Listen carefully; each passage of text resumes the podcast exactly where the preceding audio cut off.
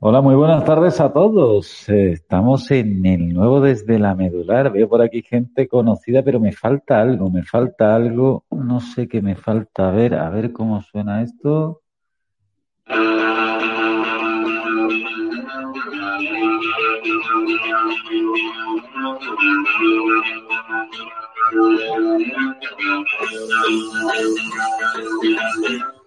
Hola, muy buenas tardes.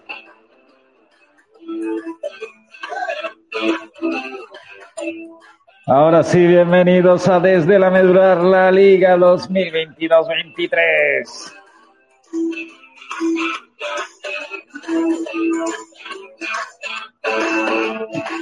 Y lo hacemos estrenando un nuevo formato, formato Spaces de Twitter, ahora en directo.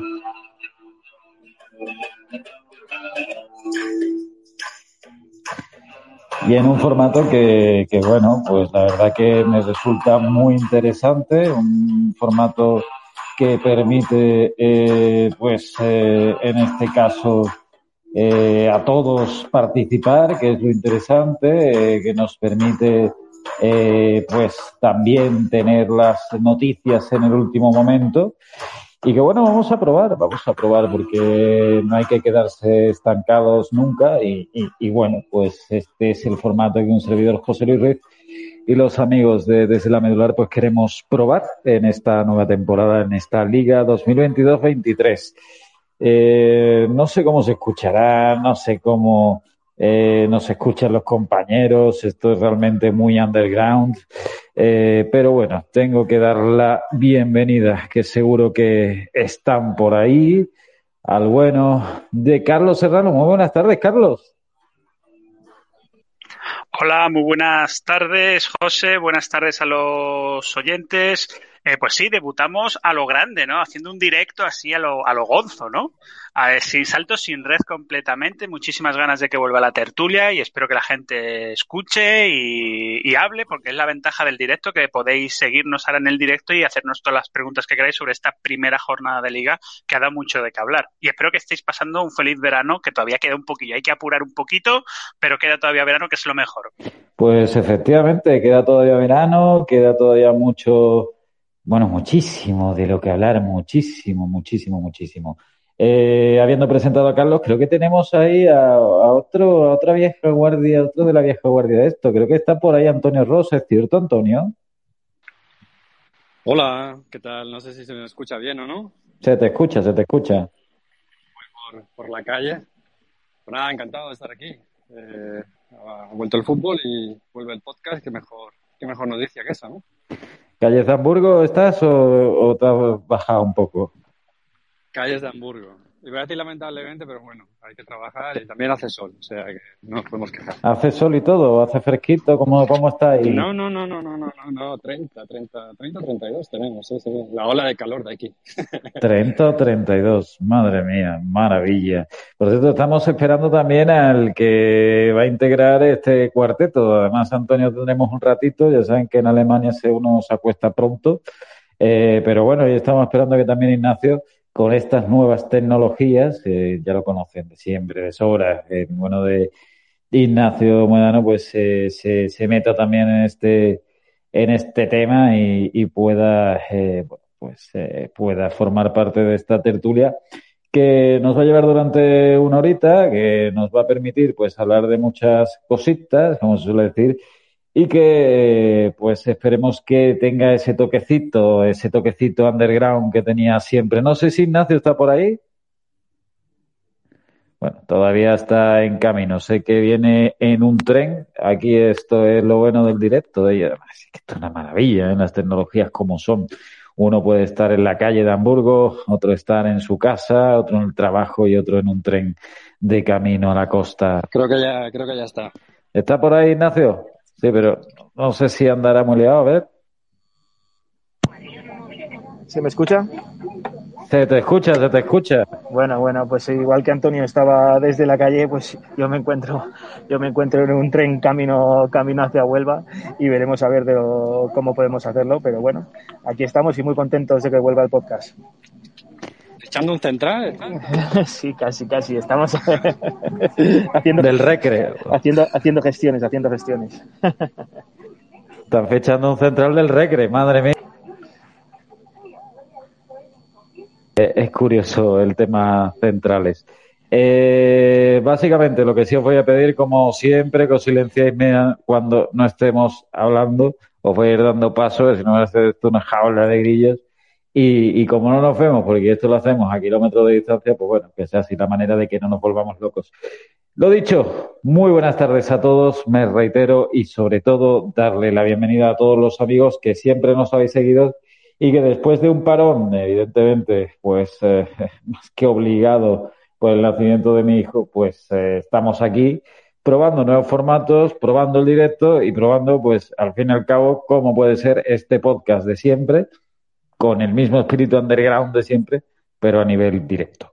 Bueno, Antonio, eh, el primer equipo que debutó en esta jornada 22-23, eh, bueno, fue el Sevilla, es cierto, que ahora hablaremos también con Ignacio, pero también antes que te puedas, eh, te dejemos dispensarte, porque sabemos que no tienes mucho tiempo, como siempre, golpe de remo que te tenemos que dar.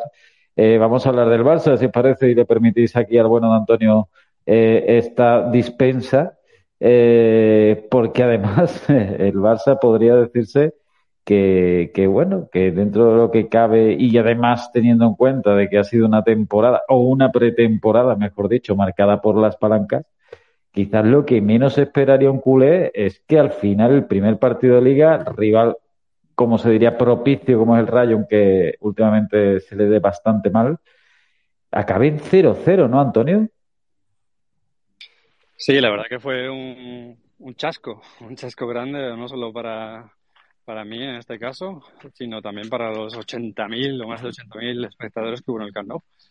Porque sí, viendo la pretemporada y viendo el equipo que, ha formado el Barça, sobre todo en esa, en esa parte de ataque que es, eh, es tremenda, eh, tiene, tiene dos, eh, tiene tres jugadores que tienen sustituto y a cual, a cual mejor de ellos. pues nadie esperaba sobre todo quedar con la portería cero, vamos. No, no ser incapaz de marcar, pero es cierto que si vimos los, eh, los últimos enfrentamientos de Rayo y Barcelona, pues eh, creo que fueron dos derrotas, o sea, dos victorias del Rayo y, una, y un empate. Pero, pero sí, la cuestión es que el Barça no carburó, tuvo sus ocasiones, obviamente, también las tuvo el Rayo, pero el, el medio campo no funcionó, Gaby eh, desapareció totalmente, Busquets tampoco estuvo en su mejor día, acabó siendo expulsado con bastantes desajustes. Um, luego Chávez estuvo mal también en los cambios, tardó mucho en leer el partido, tardó, tardó en, en, cambiar, en sacar a Aubameyang, que era el jugador que más, que más gol tenía o que más entonado estaba. Eh, tardó mucho en meterlo, a Frenkie yo también tardó muchísimo. Um, luego sacó a Dembélé. Eh, bueno, eh, perdón, sacó a Rafinha, no podía haber sacado a Dembélé. Um, bueno, es, es, una, es una, un inicio no, no muy prometedor que añade un poco más de presión a la situación ya delicada del Barcelona. Desde luego este verano ha sido el de las palancas. Eh, Carlos o Ignacio, el primero que quiera, a ver cómo, cómo vivís eso y sobre todo para ustedes es un chasco que la primera jornada después de lo que ha fechado el Barça acabe empatando, ¿no? Empatando a cero, tan ramplón el resultado, quizás no el juego, porque Lewandowski le faltó, bueno, prácticamente le faltó jugar prácticamente, como decíamos antes, en los barrios de Palomero, ¿no? Esperar que le llegaran, aunque eso sí, fuera del fuera de juego, ¿no? Pero realmente es un poco chasco, Ignacio y Carlos.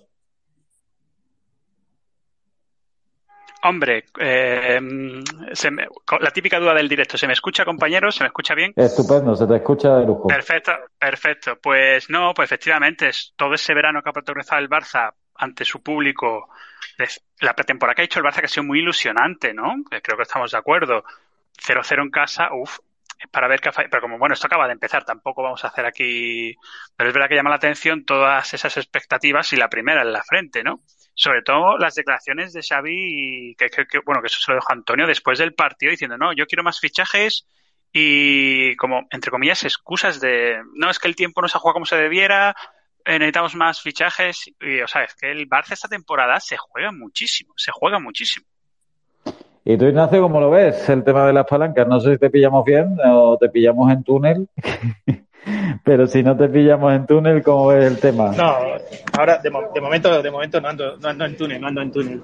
Pero bueno, lo del tema de las palancas no, ha dejado de ser, eh, bueno, por lo menos a mí sí que me ha sorprendido, ¿no? Pues ahora ya con la, con la, con la cuarta, quinta, sexta que llevamos, pues ya no te sorprende tanto, porque ya parece, parece que, bueno, pues que va a tener facilidades eh, el Barça, pues para hipotecar eh, parte de sus activos, eh, con lo cual, bueno, eh, tiene esa facilidad que probablemente otros equipos no tengan porque evidentemente no tienen esa, no, tienen esa estructura y, ese y ese apoyo tanto mediático como de, de, gente en general, ¿no? Que, que, le permita, pues bueno, pues vender los derechos de televisión a 25 años de, 25 años o no sé exactamente, no, no, no, conozco, no, conozco, los datos técnicos, pero bueno, lo que está claro es que no van a dejar que, se, que, eso, que, eso, que eso ocurra. Ahora sí que un túnel, ¿eh? No sé cómo me... te escuchamos, te escuchamos. Vale, vale. bueno, pues siempre pues principalmente esa, esa, esa, era, esa era la reflexión, ¿no? Porque, bueno, incluso se habla de que pueden venir todavía más fichajes. O sea que todavía queda mercado y probablemente el Barça siga siendo un agitador del mismo. Antonio, eh, ¿y tú cómo ves el tema? Porque claro, aquí lo vemos todos un poco eh, desde, la, desde la lejanía, por decirlo de alguna manera. Pero tú, Antonio, ¿cómo ves el tema a nivel de, las palancas y sobre todo eso del endeudamiento? Y, y, si crees que realmente hacen falta más fichajes, no sé. A ver, en cuanto a las palancas, eh, yo creo que sí.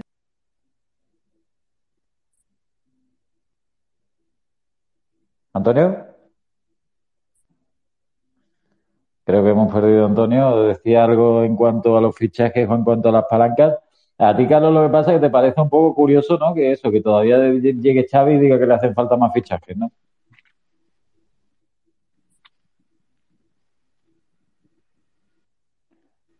Antonio, ¿estás ahí? Sí, ¿se me, ¿se me escucha o no? Sí. Ahora se te escucha. Sí. Has pasado por otro túnel. Hay túnel, hay túnel también en Hamburgo. No, la cobertura creo yo, no, ya os digo yo que no es lo mismo que en España. Que mm, estaba ahí soltando yo mi parrafada, que sí, que respondiendo a tu pregunta, sí creo que era necesario, porque el Barcelona, al igual que el Madrid, son equipos que, que necesitan el, dinero en el campo para a su vez generar más ilusión y, de hecho eh, generar más dinero. El problema de esta ecuación es que tienes que la pelota tiene que entrar porque si no llegas en rondas a, eh, eh, mínimo cuartos, diría, de, Champions y casi semifinales, por ejemplo, eh, te va a costar luego cuadrar presupuestos. Em, entonces sí creo que era necesario. Es un riesgo, claro que es un riesgo bastante grande, em, pero bueno, en cuanto a la gestión en sí, me parece adecuado lo que están haciendo. Están trayendo fichajes muy buenos, es verdad, pero los salarios se están conteniendo. Y ese es el mayor problema que tiene el Barça hasta ahora, de, o que ha heredado el Barcelona, que son unos salarios fuera de mercado que te impiden quitarte esos jugadores de, encima. Entonces, eh, creo que, que, va en el buen camino, hipotecándose, obviamente, pero bueno, eh, vemos que hay otros equipos quizás que también tienen que ejercer palancas como, como el Betis, ¿no? Es una situación que, que, supongo que hablaréis luego de cómo está la liga y el fair play y demás. Eh, en cuanto a los fichajes que pide Xavi, pues bueno, mandó una necesidad muy clara dejando a Desa en el banquillo, no confía en él, eh, es cierto que hay jugadores como Memphis y probablemente Frankie de Jong que van a salir. Y, y, bueno, luego queda Bernardo Silva a ver si vendrá o no. Y, y Aubameyang, que bueno, hay cantos de sirena que el Chelsea lo quiere. Salidas va a haber, pero obviamente van a necesitar otra palanca, que escuché ayer que por lo visto la liga no está por la labor de aceptar más palancas. Así que veremos a ver qué pasa en estos 15 días.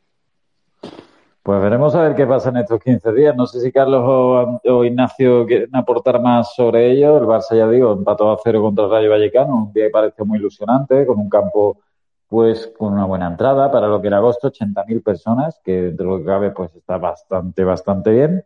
Pero claro, eh, te pones de largo, llega Xavi, fichajes, todo, todo, todo el pack completo y ahora resulta que en la primera de cambio empatas a cero contra, contra un Rayo Vallecano que, bueno, seamos sinceros, pues eh, estamos hablando de un equipo menor. ¿Por ahí alguien quiere apuntar algo?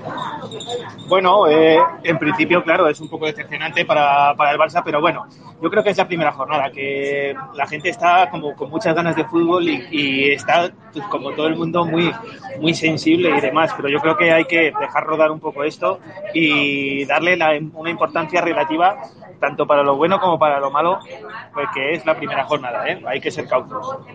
Pues mira, mira el Liverpool que ha perdido cuatro puntos ya. Cuidado. El problema no es la primera, eh, Ignacio, el problema es la segunda que es de la noveta y que si pierdes, cuidado. Sí, sí, ahí, ahí, ahí, ahí te doy la razón y lo mismo y lo mismo puede pasar con el Sevilla si después del, del, tropiezo de Osasuna, pues en casa con el Valladolid, pues tiene otro tiene otro tropiezo, pues entonces ahí ya, ya empiezan los problemas. Pero por eso creo que el momento hay que relativizar un poquito porque, bueno, eh, esto acaba de empezar, hombre. Pues ahí es, eh, ahí tienes la razón ambos. Esto acaba de empezar y es un poco pronto para decir cualquier cosa, pero a día de hoy o a día de, ayer que acabó la primera jornada de liga, pues eh, muchas expectativas estaban puestas en Barcelona en el sentido de que es el gran protagonista del mercado, gran protagonista del verano. Yo creo que la palabra palancas la hemos puesto en el, la hemos sacado de la mecánica prácticamente gracias a, a, a Laporta y a, y Alemán, que antes prácticamente nadie decía palancas en el tema económico y hoy en día esas palancas le han ayudado a formar un gran equipo. Falta por eh, inscribirse Cunde. Después hablaremos del drama que hay en el Betis con el tema de las inscripciones, pero es el único fichaje que falta por inscribir. Y como dice Antonio, pues muchos en la rampa de salida. Claro que aquí viene una gran lectura, que es que si todo el mundo sabe que eres un tieso, que es lo que ha pasado un poco también con el Betis,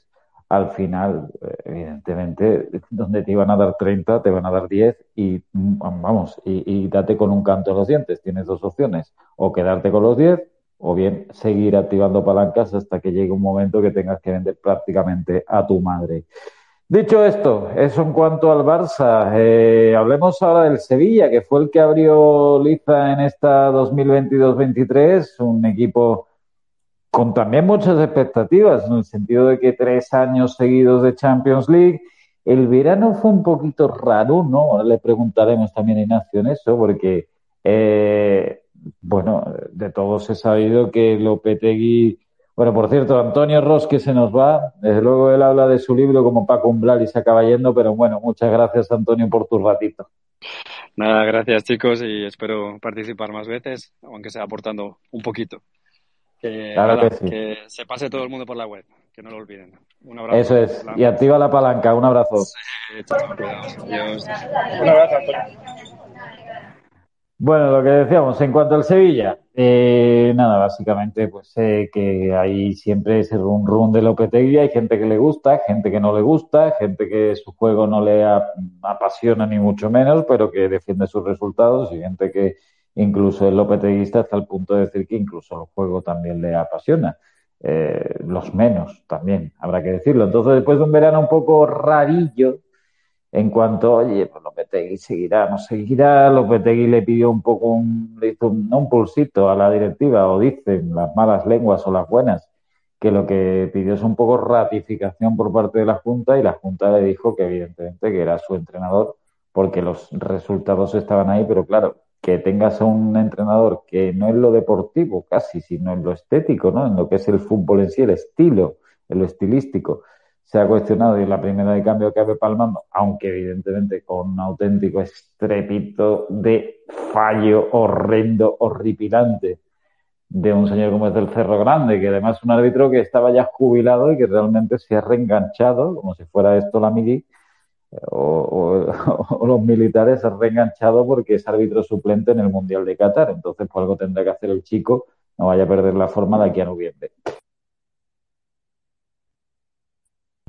Para los detractores de Lopetegui, empezar la liga palmando 2-1, aunque como digo, con circunstancias bastante atenuantes, eh, debe haber sido un poco una piedrecita más para ese muro, ¿no? Hombre, es que ahí has un poco también eh, la clave, ¿no?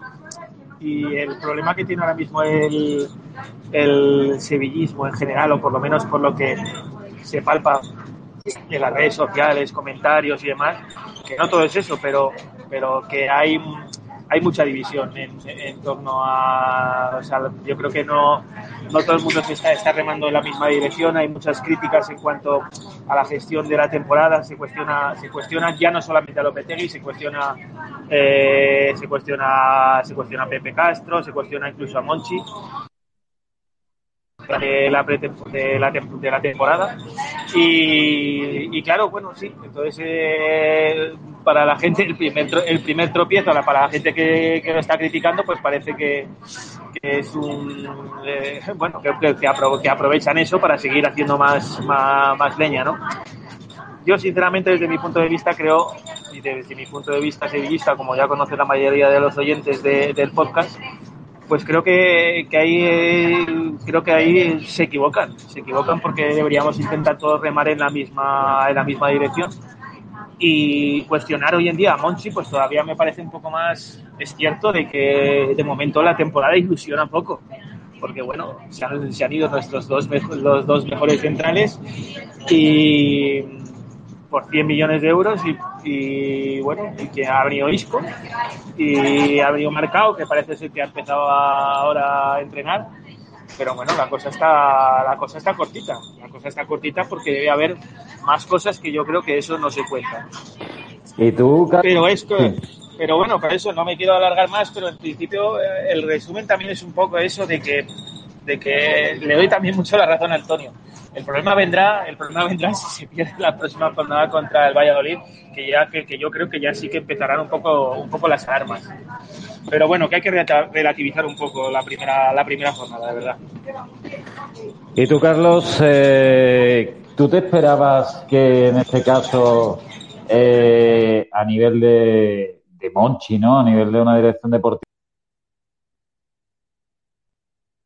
no, no, no sé cómo, realmente no sé dónde está la clave, si es un tema económico, que yo creo que al final sí, por eso al final, y, lo decía en mi último artículo, y, es cierto que me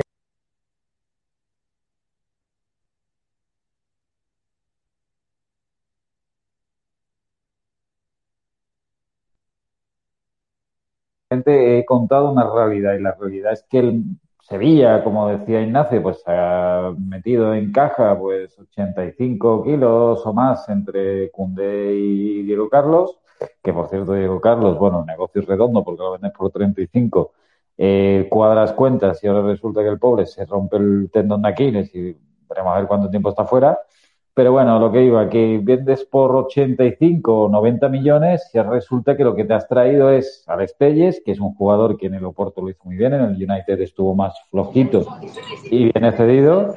Te traes, exactamente, sin opción de compra. Claro, te traes a, a Marcado, que, que ha costado entre 10 y 15 kilos y que, bueno, que es un defensa central eh, que no es una promesa como sería Cunde cuando vino por 20, que es un tío que viene del Galatasaray en una temporada del Galatasaray, lo que éramos más o menos, decimotercero el año pasado en Liga Turca, un equipo que está acostumbrado a ganar o que están entre los dos, tres primeros. Y por último, Isco, que, oye, yo la verdad que aluciné viviendo en Sevilla, y lo digo de, a nivel positivo, el, el, empuje y el impulso de la afición a la presentación de Isco, pero que no olvidemos que es un jugador que lleva dos años fuera de esto, o sea, lleva dos años en un nivel bastante más bajo de lo que fue el Isco que nos enamoró a todos, a mí el primero cuando jugaba en el Málaga y después en el Madrid, ¿no? Entonces, Carlos, yo no sé eh, qué te parece esa planificación, si tú crees que es pasta, si tú te crees que la han pillado un poquito con el carrito de lava a, Mochi, no, sé cómo lo ves siendo uno de los directores deportivos, quizás el que más beneplácito de la crítica tiene. Hombre, es un tema complicado, ¿no, compañeros? Y bueno, para y los oyentes, y queridos oyentes, yo creo que es un poco tema de Monchi, hablar Monchi mala planificación no creo que sea el caso, ¿no? Yo es la, la gran estrella en este terreno de la, ya no solo de la Liga Española, sino que cuando esa aventura fue al Sevilla se pelearon media Europa por él y lo sabéis, para que le hicieran las plantillas. Es problema de que el mercado está como está, de, oye, cada vez todo es más caro, hay que cumplir unas reglas a rajatabla, no te puedes pasar un euro. Por ejemplo, me quedé con ganas de decirlo de las palancas, que también se aplica a cualquier equipo de la primera liga española, a la liga en general, primera, segunda. el gran problema, por ejemplo, del Barcelona con las palancas y sus cuentas es que la liga no le cuadran las cifras que le está dando el Barcelona. Dice, sí, tú has activado X palancas y me dices X millones. Yo hago las cuentas aquí en la central de la liga y sale mucho menos dinero del que tú dices que dispones, ¿no?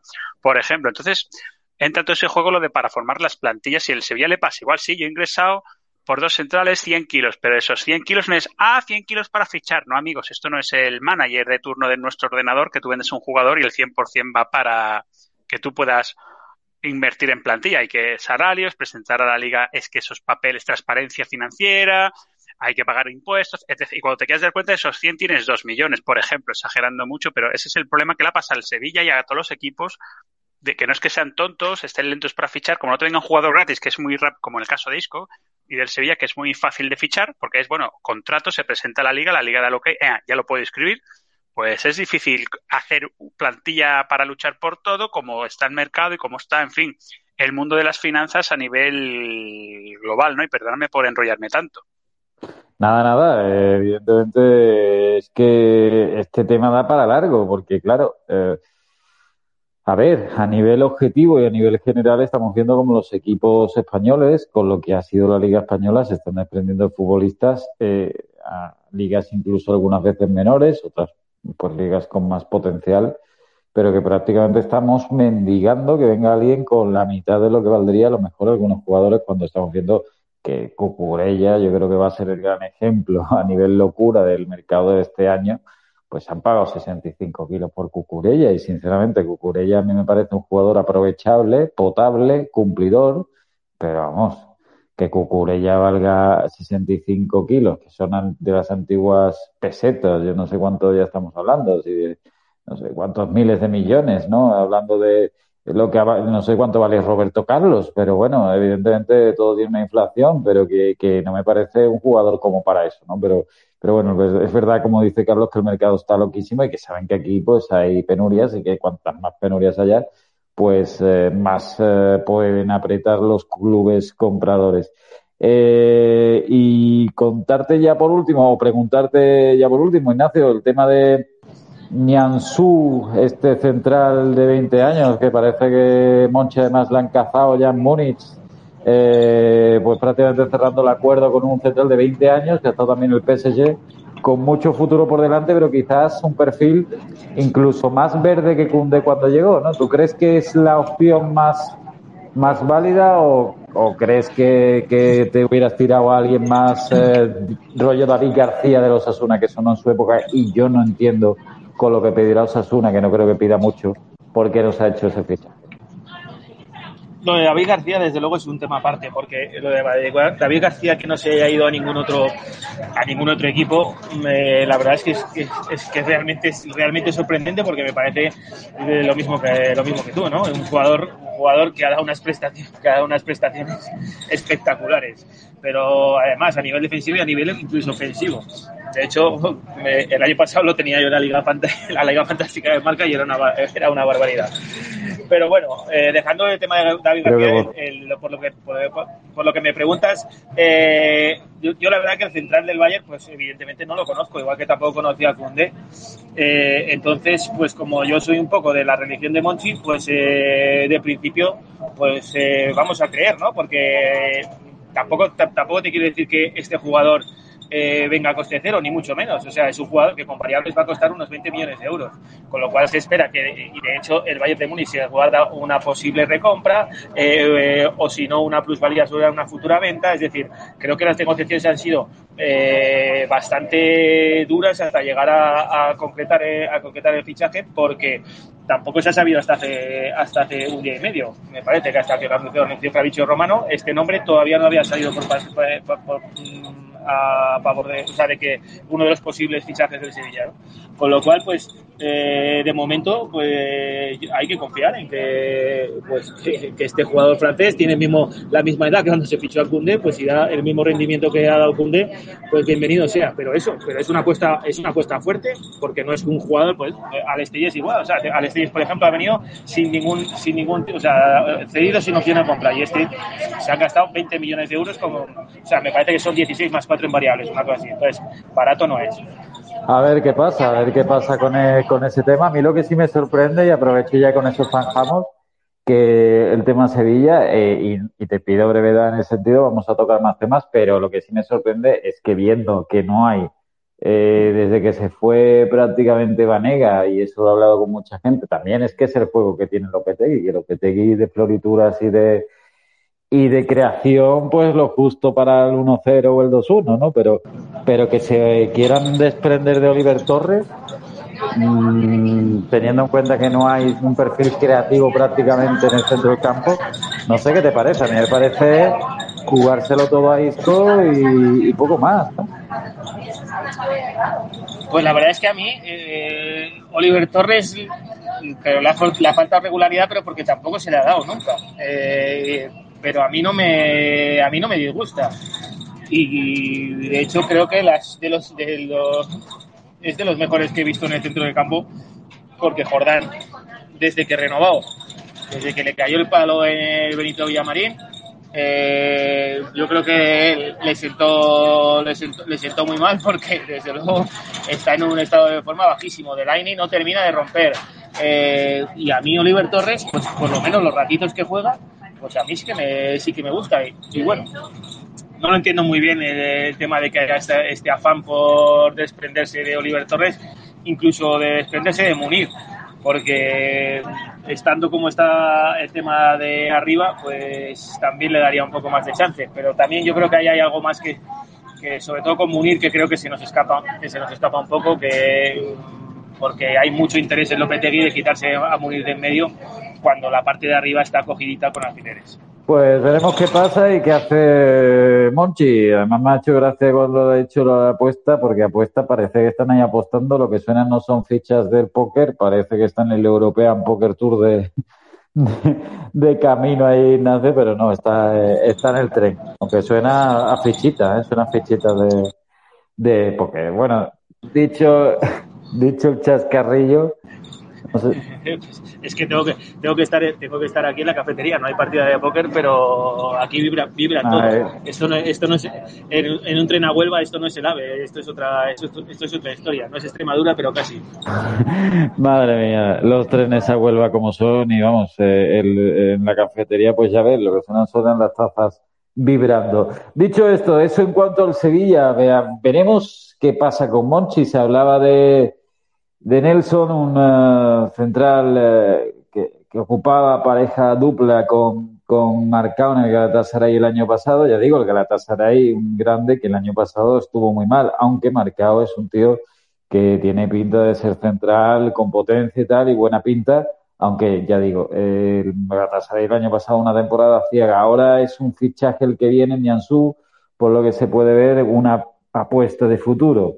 Eh, Veremos a ver qué queda esto. Desde luego el Sevilla, como otros clubes de la Liga Española, lo que está demostrando es que no tiene músculo ahora mismo a nivel económico para irse a algo más reconocible o algo más eh, experimentado, aunque también es verdad que con Cunde le salió muy bien y eso que los primeros partidos fueron complicados, pues veremos a ver si le sale igual de bien a Nion Suyo. Tienen una gran plusvalía con este central de 20 años de Bayern del Bayern de Múnich. Queda mucho en el Sevilla, queda mucho que hacer pero lógicamente eh, tendrán también que salir otros, a lo mejor Olivier Torres si eh, se quiere traer a más futbolistas de nivel, porque yo creo que con el dinero que se ha vendido los dos centrales da para traerte otro central más, aparte de marcado, y poquito más. Por desgracia, porque ya digo, eh, la cosa está como está. El Real Madrid es el siguiente del que vamos a hablar. El Real Madrid sí hizo los deberes, aunque le costó muchísimo hacer los deberes en Almería. Eh, venía de ganar una Supercopa de Europa en Helsinki, es nada, por lo menos ya no se juega, la de Europa por lo menos no se juega en Arabia ni en Qatar, se juega en Helsinki, que dentro de lo que cabe, pues oye, está bien que también eh, hagan, pasen fresquitos los jugadores después de los veranos estos raros que se pegan con Estados Unidos y toda la pesca.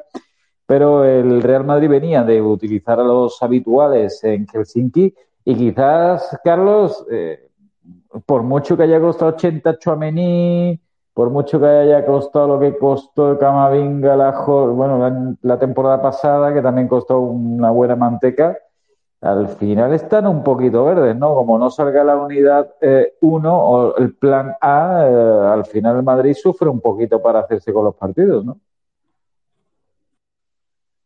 Hombre, pues sí, completamente. lo dijo Ancelotti no se muere la lengua de, con la educación que le, que le caracteriza y lo explicó en rueda de prensa. Le preguntaron, dice, hombre, en año de mundial, año muy raro porque hay muchas competiciones en muy poco tiempo, dice, voy a rotar obviamente más que el año pasado, la temporada pasada, por eso se ha fichado la juventud para, oye, Modric, Cross, Casemiro, ese triángulo de las Bermudas nombrado por Ancelotti, bautizado por él, ahí tiene que ir rotando, no tiene los años para estar todo, pero claro, se demostró que la juventud, oye, pues le faltan partidos como es normal, son jóvenes, tienen que adaptarse, Cavavinga es verdad que ha dejado muy buena sensación la temporada pasada, pero le falta ese ímpetu que le costó la amarilla, podía haber sido roja, Ancelotti se desquiciaba con otra vez diciendo otra vez lo de las amarillas cuando por lo que transmitía, ¿no? en el partido, y claro, pues hasta que los jóvenes no entiendan cómo lo que quiere el entrenador de ellos y, se aplique en ese sentido hasta, por ejemplo, de los tres fichajes de debut, la defensa fue lo que mejor salió, ¿no? Rudinho que jugó quitando ese fallito en el gol, luego hizo un partido bastante serio, pero el medio del campo, que es lo importante de que el Madrid necesita ese refresco,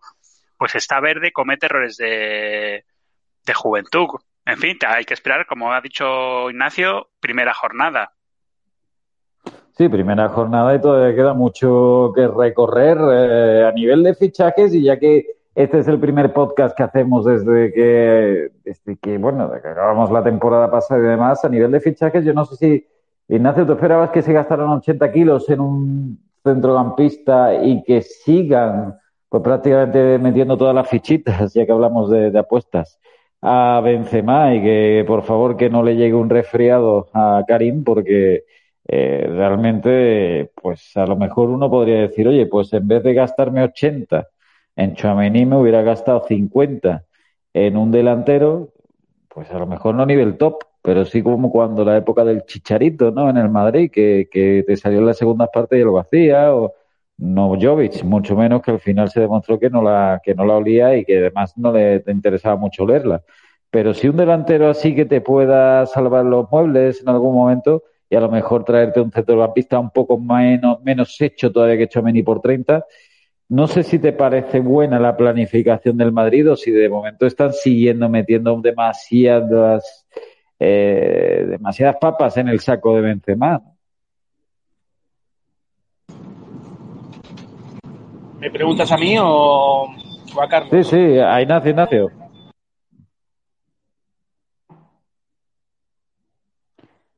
No sé si te preguntó en mitad del túnel.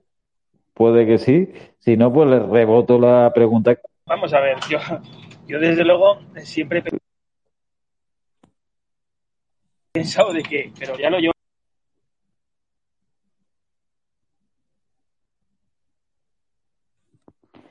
Te vamos a rebotar la pregunta, Carlos, mejor, porque creo que eh, Ignacio, tú estás pasando por una zona de poca cobertura. Carlos, lo que te decía, a nivel planificación, si tú... Yo lo pensaba el año pasado, que el Madrid lo que sigue haciendo, eh, lo que sigue haciendo es ganar. Vale, me he quedado con la última parte, Ignacio, que lo que sigue haciendo es ganar, efectivamente. Pero en cuanto a planificación, por resumir un poco de lo que me estabas hablando cuando te ha llegado en la zona oscura.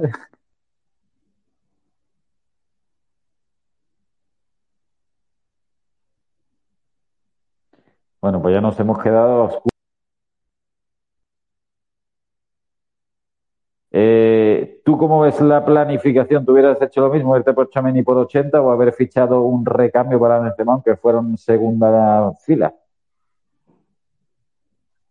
Hombre, tú lo has resumido muy bien, José. Toda la responsabilidad, otra liga más en Benzema, de que hay ni un constipado que no estornude, que no que no diga de repente un día, uy, me levanta con mal cuerpo en el entrenamiento, ¿no?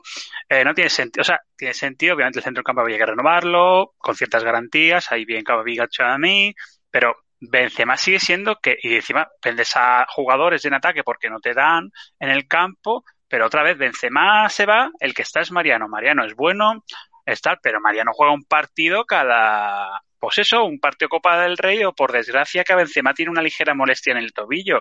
Entonces, lo que tú has dicho, José, la resume muy bien. Ha, dado grandes resultados ese cambio que dio en su momento de jugadores jóvenes, en plan Rodrigo, Vinicius, eh, en su momento cuando ficharon a Isco, tal, jugadores jóvenes, un precio tal antes de que cuesten el cuádruple y, y les da muy buenos resultados ese cambio de al Madrid de política de fichajes, pero sin embargo la gran incógnita es, siempre se dice, no, no, si el ataque está cubiertísimo, vamos a ver, quitando Vinicius, que el año pasado tiró la puerta abajo en cuanto a anotación, ¿Quién alcanza el nivel de Benzema? Nadie, y por lo que da de juego, por lo que da de muchas cosas, y me parece muy arriesgado cada temporada va a llegar el que eh, todos los madridistas merengues cruzando dedos para que Benzema, lo que tú dices, José, no se lesione.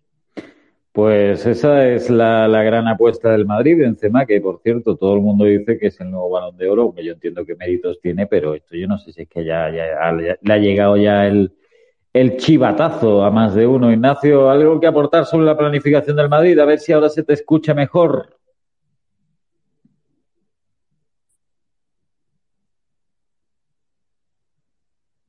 ¿Sí, Ignacio? Pues ahora ni mejor ni peor. Básicamente no se te escucha. No sé si hemos tenido. Está liado con a ver, palanca. ahora, ¿Se me escucha ahora? Ahora se te escucha. Vale. Eh, vamos a ver. Lo que quería, lo que quería decir, lo que quería decir es que. No me lo puedo creer. Esto parece. Bienvenido, Mr. Marshall. Lo que quería decir. Eh, ninguna novedad en la parte, en la parte de, la, de delantero. Pero bueno, es lo que es lo que hay. ¿Me escucháis? Ahora te escuchamos, pero nos hemos quedado con lo que quería decir y después es lo que hay. O sea, ha sido maravilloso. Pero... Bueno, pues es que sobre todo que, falta un recambio para Benzema, que no es ninguna novedad lo que quiero decir. Pues eso está bien, pero bueno, la cosa es eh, que yo, yo, eh, yo, eh, un servidor que, que, no tiene ni puñetera idea de esto, ya ves, ya ves tú, no gano ni en el Big Wenger, pero realmente yo hubiera ido por un recambio de Benzema que te hiciera esos 10 goles, un delantero antiguo usanza que los ha tenido el Madrid siempre en la segunda unidad y a lo mejor pues oye eh, gastarme 30 en lo que sea porque al final no te has traído Mbappé porque te ha dado calabazas y yo creo sinceramente que comparar a Mbappé con Chouameni a nivel de atractivo, a nivel de impacto en la afición, pues es prácticamente comparar un huevo a una castaña. Eh, dicho esto, Siguiendo el Atlético de Madrid, ya nos metemos en este caso en, eh, vamos a tener que meter quinta, vamos a ir rapidito, el Atlético de Madrid. Bueno, yo no sé qué pensáis del Atlético Madrid. El Atlético Madrid va a tener que hacer un equipo básicamente con Witzel, que Witzel pues mm, era un fichaje ilusionante hace 15 años. Eh, me acuerdo yo cuando salió con esos pelos, con Fellaini, Kevin De Bruyne, Hazard y toda esta selección de Bélgica que tanto apuntaba y que no ha ganado ni a las chapas al final. Eh, y, y, Mitchell era como, wow, este jugador de dónde sale, ¿no? cuando jugaba en el estándar de Lieja y que al final llega al Atlético Madrid, pues un poco sin pena ni gloria, gratis y, bueno, va a jugar, pero es que además el Atlético Madrid se va a tener que encomendar a Grisman, que prácticamente no lo quiere nadie allí, y sobre todo el gran Álvaro Morata. ¿Cómo veis el tema, Carlos? Tú por cercanía en cuanto a rival, ¿cómo ves el tema del Atlético de Madrid en resumidas cuentas este año? Ah, de manera breve, pues este año en fichajes, tras muchos dos años fichando todo lo que se ponía a tiro para construirle a Simeone esa gran plantilla por sobre todo dar ese pequeñito salto en Europa que hay ese golpe de suerte darle la vuelta, pues el Athletic tiene que pintar a todo por plantilla, sobre todo esa sociedad Morata, Joao Félix, creo que va por fin va a dar muchísimas alegrías a los colchoneros. Y, pero es verdad que en cuanto a fichajes, ese fichaje que tú acabas de nombrar, yo me quedé extrañado diciendo, bueno, eh, Simeone es el que pide, Simeone sabrá, eh, lo recoloca de central, bueno, pues a ver, habrá que ver, espera a ver cómo pasan los partidos y qué rendimiento da. Hombre, veteranía tiene y saber estar, con lo cual eso ya lo tiene ganado. Por cierto, además que también han fichado a Nahuel Molina, que quizás sea el argentino número 48 que ficha Simeone desde que llegó al club, pero bueno, es un jugador que aunque tiene muy buena pinta y jugará con Argentina seguramente titular del Mundial, pues no deja de ser un defensa y que tampoco te cambia mucho la planificación de la temporada. Ignacio, ¿cómo ves tú al Atlético de Madrid este año? Al final, ya digo, se ha tenido que quedar a los descartes y ojito con Morata. Pues eh, lo cierto es que el Atlético de Madrid es otro de los equipos que eh, se ha movido poquito en el mercado. Se movió al principio, pero se ha movido poquito. Se esperaba que hubiese salidas y sobre todo una de ellas, la de Morata y bueno, pues parece que es el principal. Eh, le, ha ganado, le ha ganado por la derecha a, todos los delanteros. Y de empezar en el cuarto o el quinto delantero, pues ahora mismo parece indiscutible, ¿no? Y, bueno, parece que ahora, al principio de la, pretemporada, eh, salían las imágenes que no se ve, que no se miraban, eh, Morata y Simeone, que la comunicación era nula, y bueno, y ahora pues parece que, que, tiene, que tienen un idilio, ¿no? Y bueno, sobre todo también Joao Félix y, y probablemente, pues bueno, si le de, si la verdad es que los resultados de pretemporada y el primer partido de la, de, la temporada han, han, sido pues con una solvencia eh, vamos espeluznante. Entonces eh, el Atlético Madrid de momento pinta bien. Al fin y al cabo tiene la misma plantilla que hace dos o tres años con algún retoquito y encima pues parece que Morata que no se contaba con él pues ahora eh, sí que se cuenta y parece que ahora encontrado al delantero que, que no tenían pues eh, de momento la cosa la cosa pinta bien pues habrá que ver a dónde llega el Atlético de Madrid, al que muchos este verano pues daban pues prácticamente, por decirlo de alguna manera, poca chance a nivel de Champions incluso. Un año hacia el pasado, año que le costó mucho reconducir la situación a Simeone, que le costó mucho afianzar un puesto Champions y que al final pues eh, ha dejado pues la salida de Luis Suárez, eh, algunas dudas entre si ya estaba el, eh, el, el, ciclo Simeone agotado, no estaba agotado, en Champions no les fue bien, en fin, que realmente un año con muchas dudas después de ser campeones y claro, ahora viene una temporada que veremos a ver si es de transición en base a una nueva plantilla que se debería formar el año que viene o bien es un año raruno que al final se acaban haciendo incluso con el título, ¿por qué no? O quedando entre los tres primeros lo cual pues sería prácticamente un triunfo viendo que el Atlético Madrid lo que está haciendo, ya digo, es quedarse con los cedidos y, eh, y prácticamente fichar muy poquito y además eh, mantener un estilo en el que eh, no nos olvidemos que juega con tres centrales, que eso es algo que prácticamente Simeone ya tiene claro y que va a dejar mucho que hablar, mucho que hablar a nivel de ofensivo, porque a nivel ofensivo el caudal evidentemente se eh, se reduce muchísimo jugando con cinco atrás. Eso en cuanto a los equipos Champions, que ya hemos visto, pues oye, tenemos al Atlético Madrid que ha ganado fácil, el Real Madrid que le costó en Almería y bueno, prácticamente hasta la segunda parte lo tenía más bien crudito, el Barça que empata y que en casa además y que deja unas sensaciones un poco bueno, no voy a decir preocupante porque llevamos una jornada, pero sí de decir, ostras, si con esto no ganamos, a ver qué, qué inventamos ya, ¿no? O sea, ya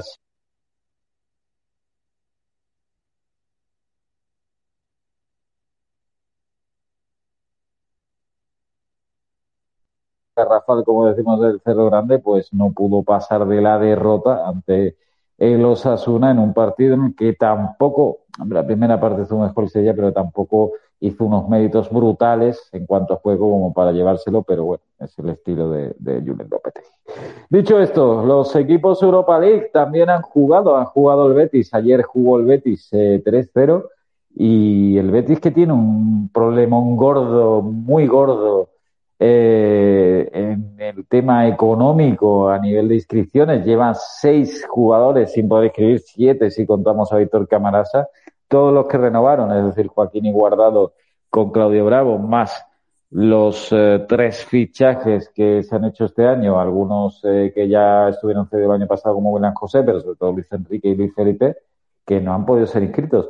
Claro, ¿qué pasa? Llega el primer partido en casa, lunes, nueve y media de la noche, y aquí hay dos opciones, el plata o plomo. O sea que si pierdes o te, te gana el Elche o te empata el Elche en casa, primer partido, pues evidentemente se acrecientan esos problemas a nivel financiero y ya hubiera sido pues pañolada incluso, pero claro, resulta que al final ganas 3-0, pues, gracias sobre todo también a que en la primera parte hubo una jugada brutal de rival, yo no entiendo, o sea, igual que no entiendo que haya gente que yo creo que nadie ha escuchado que diga que, que el penalti del Papu sea penalti, tampoco entiendo que haya gente que diga que la roja al jugador del Elche en esa internada brutal de alto rival no sea roja. O sea, no lo entiendo por ningún lado. Nos estamos ya volviendo, eh, con todo mi respeto, gilipollas en esto del fútbol, con el tema del VAR, con el tema de las opiniones y con el tema del Sun Sun Corda.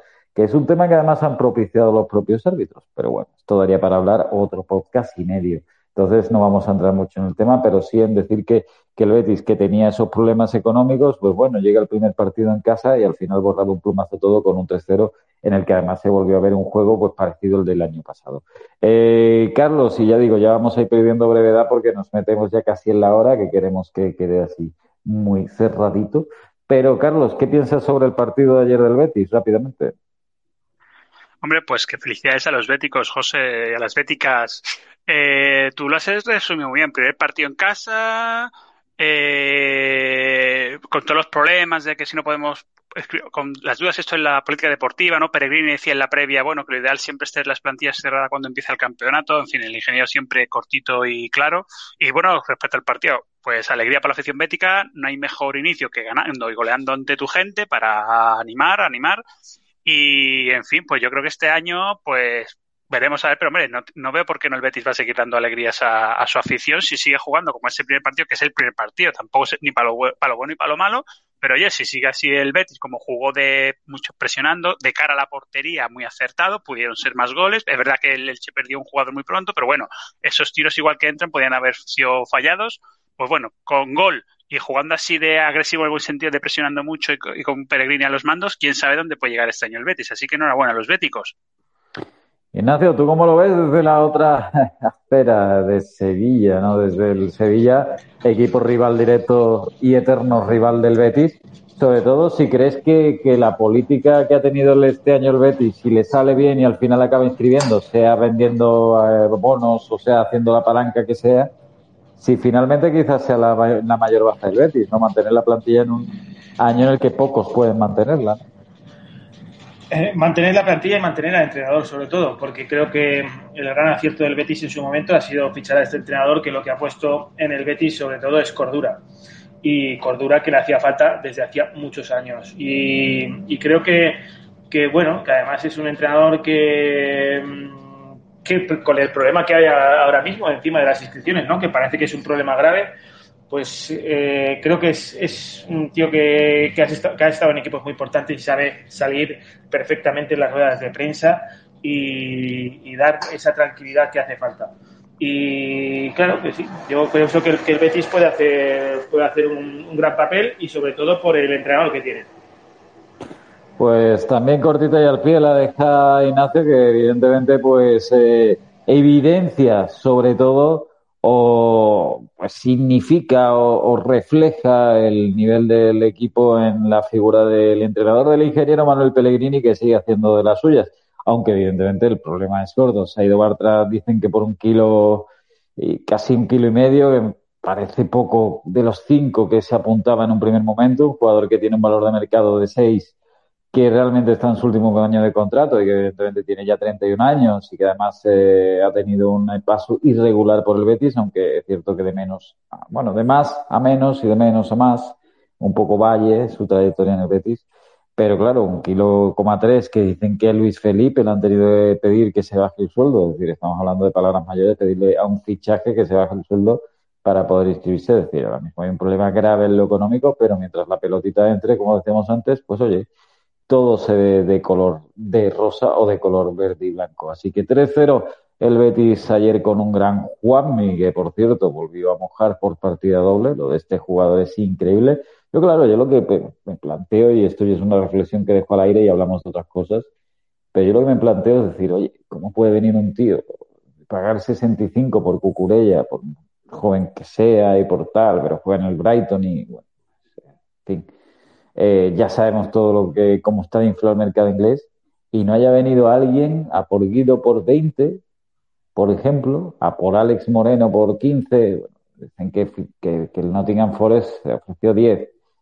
Yo no me lo creo, pero bueno, la oferta tampoco sería muy disparatada a nivel de muy potente para que no de verdad eh, presionara más al jugador para irse, o que no haya venido, sin ir más lejos, alguien con 10 kilos para llevarse a Juanmi que ya no te digo ni, ni siquiera Fekir, que, evidentemente, pues a lo mejor es un jugador tasado en mayor eh, valor y te acabas metiendo en 30 kilos por un jugador que es cierto que es más intermitente, aunque oye, el primer gol lo va a Fekir en una jugada de pillo de las que nos tiene a todos acostumbrados, pero que no haya venido nadie con 10 kilos, 10, ¿eh? tal como está el Betis, o con 15, a por Juanmi, me parece una cosa tremenda. Dicho esto, eh, y ya sí que vamos a ir resumiendo, la Real Sociedad le ganó 0-1 al Cádiz en casa. Bueno, el resto de los resultados son prácticamente eh, muy vintage, ¿no? Es decir, muy parecidos a lo que pasó la temporada pasada. La Real, que es uno de los favoritos a estar en Champions, incluso con los fichajes que ha hecho, hecho Bryce Méndez, hecho, ha hecho buenos fichajes la Real. Eh, mantiene también la, la columna vertebral y ojo ataque cubo, que también me parece un fichaje bastante potable. Pues 0-1 al Cádiz, que el Cádiz del año pasado se salvó en extremis. el Villarreal, 0-3 al Valladolid, no es rival para el Villarreal o el Valladolid, el Villarreal que además pues eh, no ha podido fichar mucho, aunque sí que ha fichado el comandante Morales, pero no ha podido fichar mucho porque evidentemente también ha tenido un desembolso importante con ese año Champions, después este año están en Conference, pero bueno, te traes al tío este eh, bueno, te traes, mm, subes, digamos, de escalafón a Alex Baena, un tío que el año pasado en el Girona lo hizo muy bien, un canterano y te marca dos goles. Eh, otro, eh, el tiempo parece que tampoco ha pasado por el Valencia, ¿no? Que, que, bueno, eh, hizo más de lo mismo, pero ganó 1-0 con gol de Carlos Soler, ¿no? Y de penalti, muy típico, ¿no? Que Carlos Soler acabe salvando los muebles. El Athletic sin gol, volvemos a lo mismo del año pasado. El Athletic Club necesita un delantero. Yo creo que desde que se fue a Duriz no llega un delantero en condiciones a Lezama. Y de hecho, pues, oye, Iñaki Williams, por mucho, muy bueno que sea, siempre he dicho que no tiene gol ninguno. Y Villalibre me parece un delantero que no está al nivel de, de una titularidad en San Mamés. Pues acaba empatando a cero contra el Mallorca. Eh, y después algún partido más que se, se dio como ese Celta Vigo 2, Español 2, entre dos equipos que esperan este año estar más saneados en cuanto a lo clasificatorio, por lo menos el Celta tiene muchísima mejor pinta que el año pasado. ¿Queréis aportar algo antes de terminar el podcast, este primer podcast de la temporada 2022-2023 eh, desde la medular? ¿Algo que aportar sobre algún equipo? ¿Algún dato que os haya resultado interesante o algún, eh, yo qué sé, incluso alguna promesa o revelación que creáis que tiene que ser eh, interesante o, que tiene que ser eh, curioso poner la lupa en ella porque puede dar que hablar en las 37 jornadas que quedan? Eh, yo voy a empezar por, bueno, una cosa que, bueno, me parece triste porque es un jugador que siempre me gustó muchísimo, que, bueno, debido a su problema de rodillas se nos retira Nacho Monreal de la Real Sociedad. Ha hecho hoy oficial que no aguanta, o sea, no, que la rodilla no le da para más y no le veremos jugar este, este año en su Real Sociedad. Y la verdad me parece, bueno, un jugador muy, muy válido que ha dado, bueno, ha recorrido la banda y ha dado alegrías tanto a Osasuna, Málaga o Arsenal. Y en fin, pues es una lástima no ver a los buenos jugando, pero claro, cuando el cuerpo dice basta, pues hay que escucharlo, como él mismo dice, ¿no? En sus redes sociales. Pues ahí apuntado queda ese adiós a Nacho Monreal, una carrera muy prolífica, sobre todo eh, en la Premier con el Arsenal, donde fue, pues, eh, claro, símbolo de los eh, Gunners. Ignacio, ¿algo que apuntar antes de acabar? Yo lo que sí que quiero decir que el que aparte, bueno, aparte de la pretemporada que ha hecho el Atlético Madrid y demás, el que me da una pintaza que este año eh, mm, puede hacerlo, pero, pero que muy, muy bien en la liga, es el Villarreal. Lleva mucho tiempo haciendo las cosas muy bien, tiene un pedazo de, entrenador. Este año no va a estar preocupado por la Champions, porque va a estar en Conference, que es una competición que le va a venir a estar bien para que jueguen, para que jueguen todos los jugadores con la gran plantilla que tiene y el Villarreal me parece que va a ser uno de, vamos, para mí es uno de los, el principal candidato a esa cuarta plaza Champions, incluso a ponerle las cositas eh, complicaditas a los de arriba para, para dar alguna sorpresa. Pues apuntado queda, por cierto, la última noticia en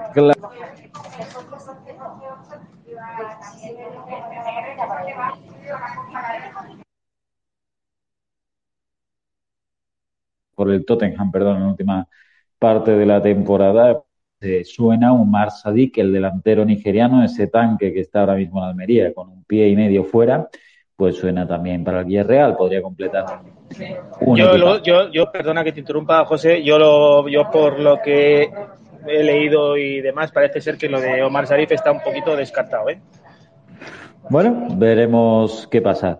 Bueno, eh, lo dicho, antes de despedirnos, en 343.com pueden eh, verlos y leernos en todo nuestro esplendor, en todo el blog, artículos interesantes como el que le dedica Cico, el bueno de Manuel Infante, ese artículo llamado El elegido, que ha salido hoy mismo, está calentito. El otro día, el viernes pasado, hablé de las claves de la jornada, un servidor, eh, perdón, no de la jornada, sino de la temporada 2022-23.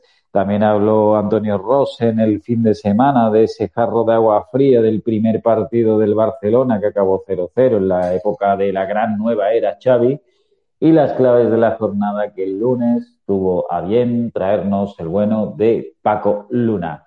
Dicho esto, mando un abrazo fuerte al bueno de Carlos Serrano, un abrazo y nos escuchamos la semana que viene desde Twitter Spaces. Un abrazo, José, un abrazo, Ignacio, por supuesto. Esto no ha hecho nada más que empezar, nos queda mucho fútbol. Totalmente, esto parece Kevin Spacey, pero no es Twitter Spacey. Spaces y también darle un abrazo muy fuerte al bueno de Ignacio, que si empezó con el programa en el tren de Huelva ya estará a punto de llegar, ya irá más o menos por San Juan del Puerto. Un abrazo, Ignacio probablemente no haya, no haya no sé, probablemente no haya llegado ni a Ciudad Real todavía. No, la verdad que no sé por, no sé por dónde voy, pero, pero bueno, la semana que viene seguro que estará mucho mejor, habrá menos problemas técnicos, porque yo haré el programa para dar un poquito de envidia a ustedes y a los oyentes desde el chiringuito Oliver en Punto Día. Pues nada, muchas gracias por darnos envidia. Espacio patrocinado por el chiringuito Oliver de Punto Umbría, pero bueno, que hay que también apoyar al negocio local. Eh, dicho esto, un servidor José Luis Ruiz se despide hasta la semana que viene que intentaremos volver aquí a este Twitter Spaces. Pues, pediros o rogaros que entréis en este espacio tan libre de fútbol durante una horita en esta tertulia y a los que queráis hablar, pues oye, un día lo solicitáis y habláis como Tokis, que aquí no tenemos eh, problemas para nadie. Así que nada, lo dicho, un saludo desde aquí, desde Sevilla, un abrazo fuerte para todos y estoy muy contento de compartir otra temporada con ustedes. Hasta la semana que viene.